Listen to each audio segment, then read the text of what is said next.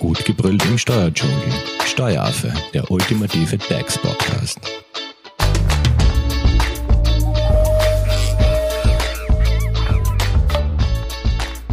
Hallo und herzlich willkommen beim Steueraffen. Wer muss zahlen, wenn man abgeworben wird? Nach wie vor gilt ja für viele Unternehmen, das eigene Know-how bestmöglich zu schützen. Und so eine Schutzmöglichkeit ist ja unter anderem die sogenannte Konkurrenzklausel.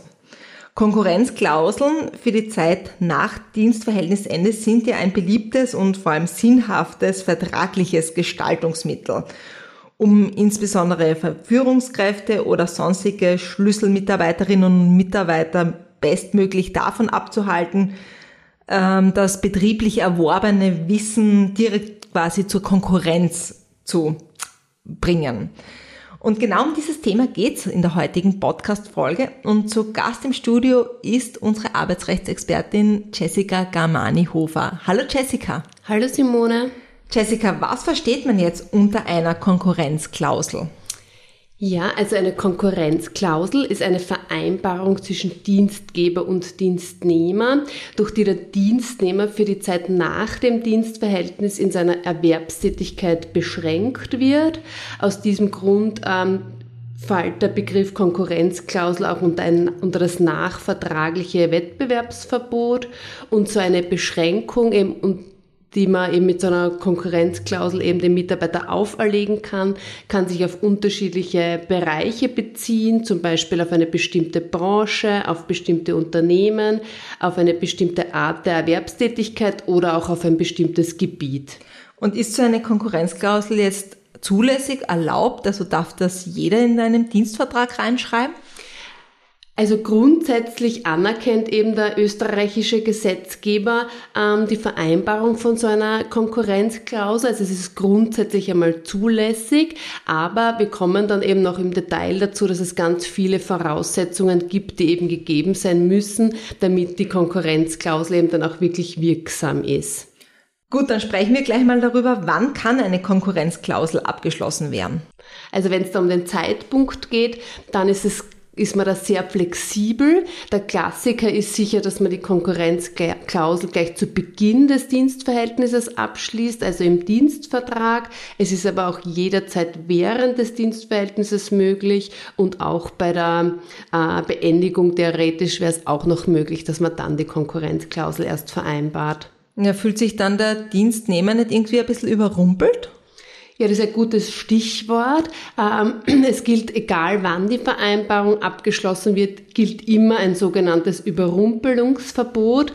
Beispielsweise ist es eben als Überrumpelung beurteilt worden, dass eben ein Dienstnehmer einen Vertrag ohne eine Konkurrenzklausel erhalten hat zu Beginn seines Dienstverhältnisses und nach zwei Monaten hat ihm eben der Arbeitgeber dann eine Konkurrenzklausel zur Unterschrift vorgelegt und da hat man dann gesagt, na, das ist nicht zulässig, weil das eben eine Überrumpelung Überrumpelung darstellt. Also egal wann eine Konkurrenzklausel abgeschlossen wird, so eine Überrumpelung sozusagen des Dienstnehmers darf nicht stattfinden. Ja, aber muss ich die jetzt als Dienstnehmer unterschreiben oder habe ich da überhaupt eine Wahl? Also ich muss es sowieso nie, also unterschreiben müssen tue ich es nicht, aber in der Regel ist es so, dass der Arbeitnehmer sich ja in der Position sieht, äh, dass er das, dass es eben muss, eben einfach unterlegen dem Arbeitgeber gegenüber. Und in dem Fall war es eben so, dass der Mitarbeiter das dann nicht unterschrieben hat, aber dann, als das Dienstverhältnis eben beendet worden ist, hat er das angefochten und da ist eben gesagt worden, es war eine Überrumpelung und deswegen war die Konkurrenzklausel dann eben unzulässig. Okay, und ist eine Konkurrenzklausel jetzt das gleiche wie ein Konkurrenzverbot? Nein, das ist nicht das gleiche.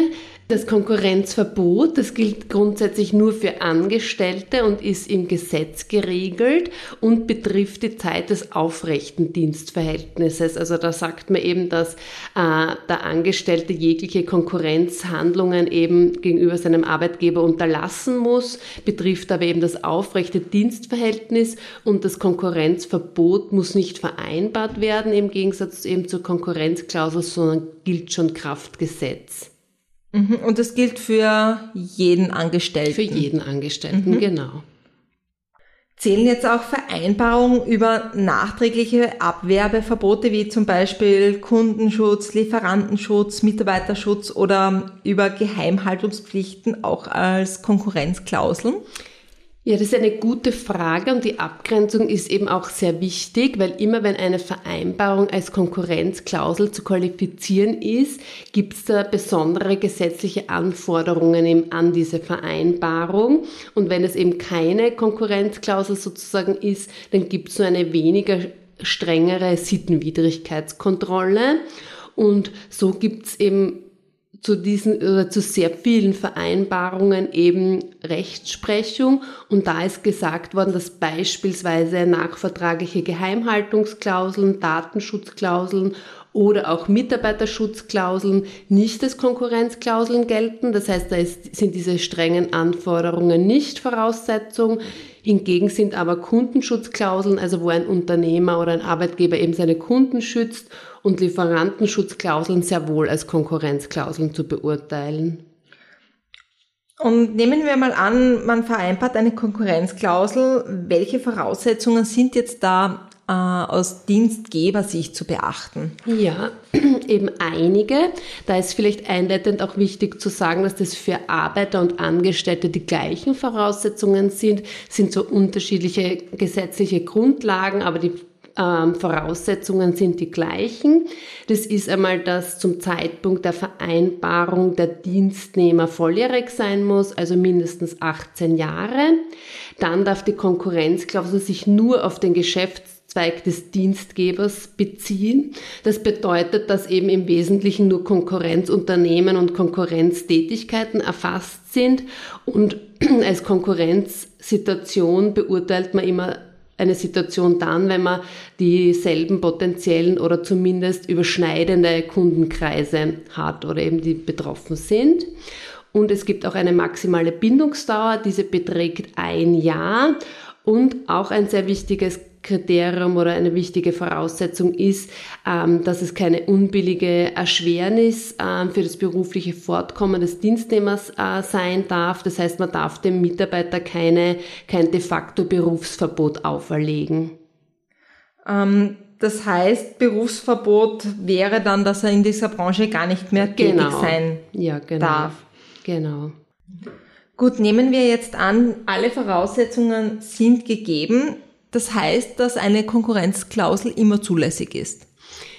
Ja, das, also zulässig ist die Konkurrenzklausel dann. Sie wurde dann rechtswirksam vereinbart und dennoch muss man dann, wenn so eine zulässige Konkurrenzklausel vereinbart worden ist und sie rechtsgültig ist, am Dienst, also zum Ende des Dienstverhältnisses prüfen, wie hat das Dienstverhältnis geändert, also wer hat, wer hat gekündigt, hat irgendjemand ein Verschulden daran und daran knüpft sich dann auch wieder, ob die Konkurrenzklausel dann eben wirklich eingehalten werden muss vom Mitarbeiter oder nicht. Und auch das Entgelt ist zu prüfen und da kommen wir eh zu beiden äh, Punkten dann eben noch einmal, eben es muss ein bestimmtes Entgelt Geld äh, der Mitarbeiter bezogen haben, damit er denn die Konkurrenzklausel eben auch wirklich einhalten muss. Du bist auf der Suche nach einem Steuerberater? Dann bist du bei Hofer Leidinger Steuerberatung gut aufgehoben. Nutze jetzt die Möglichkeit eines kostenlosen Erstgesprächs. Denkbar machbar.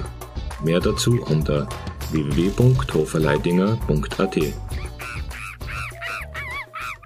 Jessica, wirkt sich auch eine Bindungsdauer auf eine Kon Konkurrenzklausel aus? Also was gilt jetzt bei Konkurrenzklauseln mit beispielsweise langer, zu langer Bindungsdauer?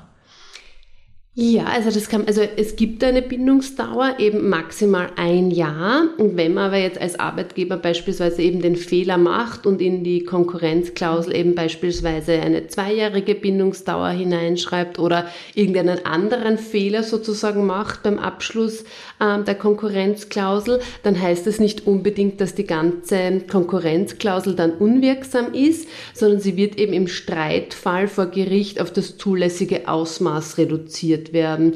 Und da gibt es beispielsweise Rechtsprechung dazu, wo eben in einer Konkurrenzklausel drinnen gestanden ist, sie soll für zwei Jahre gelten und da hat das Gericht dann eben beurteilt, dass das unzulässig ist, aber sie gilt dann eben für ein Jahr. Heißt das aber, dass es ein Jahr beginnt mit dem Tag, äh, wo das Dienstverhältnis endet? Ja, genau. Mhm. Gut. Und welche räumliche Geltungsbereiche sind jetzt bei einer Konkurrenzklausel maximal zulässig? Gibt es da auch irgendwas zu beachten? Ja, jedenfalls. Also es gibt jetzt keine generelle Regelung dafür, aber es gibt so ein paar Grundsätze.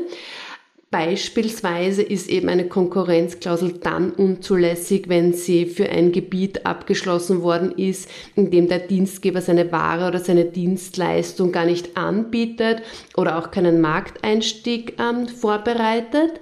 Dann ist es auch zulässig, die Konkurrenzklausel auf das Ausland auszudehnen. Also sie ist nicht auf Österreich beschränkt, sondern kann eben sich auch aufs Ausland äh, beziehen. Und daraus ergibt sich dann aber auch äh, ein weiterer Grundsatz, dass man eben als Arbeitgeber aufpassen sollte generell bei der Formulierung von einer Konkurrenzklausel, wenn man eben in einem Bereich äh, einen sehr weiten Geltungsbereich sozusagen für sich beansprucht, dann sollte man einen anderen Geltungsbereich zum Beispiel in sachlicher Hinsicht wieder eingeschränkt äh, formulieren. Beispielsweise jetzt eben, wenn man sagt, man möchte die Konkurrenzklausel eben auch auf das Ausland ausdehnen, dann sollte man nicht sich auf eine Tätigkeit des Mitarbeiters beziehen, sondern eben beispielsweise bestimmte Konkurrenzunternehmen explizit in der Konkurrenzklausel nennen, weil man ansonsten einfach der Gefahr ausgesetzt gesetzt wird, dass die Konkurrenzklausel zumindest teilweise rechtsunwirksam ist. Gut, fassen wir vielleicht nochmal kurz zusammen.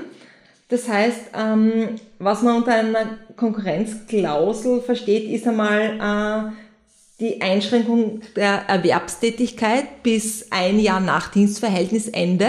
Ja, richtig. Dann äh, der Arbeitgeber kann eben so eine Konkurrenzklausel bestenfalls einmal im Dienstvertrag gleich mit formulieren. Ja. Kann die aber quasi jederzeit abschließen mit dem Mitarbeiter oder genau. Mitarbeiterin. Und es müssen halt gewisse Voraussetzungen dafür erfüllt werden, wie eben minderjährig, also quasi 18 Jahre muss man sein, Geschäft, Geschäftszweig muss definiert sein und äh, eine Bindungsdauer von circa einem Jahr sollte oder von genau einem Jahr sollte formuliert werden. Genau, richtig. Wenn ihr jetzt noch wissen wollt, äh, wie es mit der Konkurrenzklausel weitergeht, also Jessica hat einmal den Begriff Erschwernis des Fortkommens äh, erwähnt, also quasi was man macht, wenn man quasi kündigt und wenn man trotz Konkurrenzklausel im gleichen Gebiet, im Geschäftszweig tätig sein möchte oder welche Strafen man riskiert. Das hört ihr natürlich im zweiten Teil. Wenn es jetzt generell zum Thema Konkurrenzklausel noch offene Fragen gibt, Jessica, wie erreicht man dich am besten? Am besten per E-Mail unter graz.hoferleitinger.at. Gut, und ihr könnt uns natürlich auch die Fragen über unsere Social-Media-Kanäle stellen. Wir leiten die gerne an Jessica weiter. Im nächsten Teil zum Thema Konkurrenzklausel, wie gesagt, da wollen wir uns ein bisschen damit beschäftigen, was passiert, wenn man quasi die Konkurrenzklausel bricht. Mehr dazu im zweiten Teil. Dankeschön fürs Zuhören und danke Jessica an dich. Danke auch. Tschüss. Tschüss. Das war Steueraffe. Wenn ihr noch Fragen, Wünsche oder Anregungen habt, nutzt die Social Media Kanäle. Den Steueraffen findet ihr auf Facebook und auf Instagram. Hinterlasst einfach ein Like oder einen Kommentar. Und wenn ihr keine Podcast-Folge mehr verpassen wollt, dann abonniert den Steueraffen in eurer favorisierten Podcast-App. Weitere Infos findet ihr auch unter www.steueraffe.at. Vielen Dank fürs Zuhören, bis zum nächsten Mal, wenn es wieder heißt, gut gebrüllt im Steuerdschungel.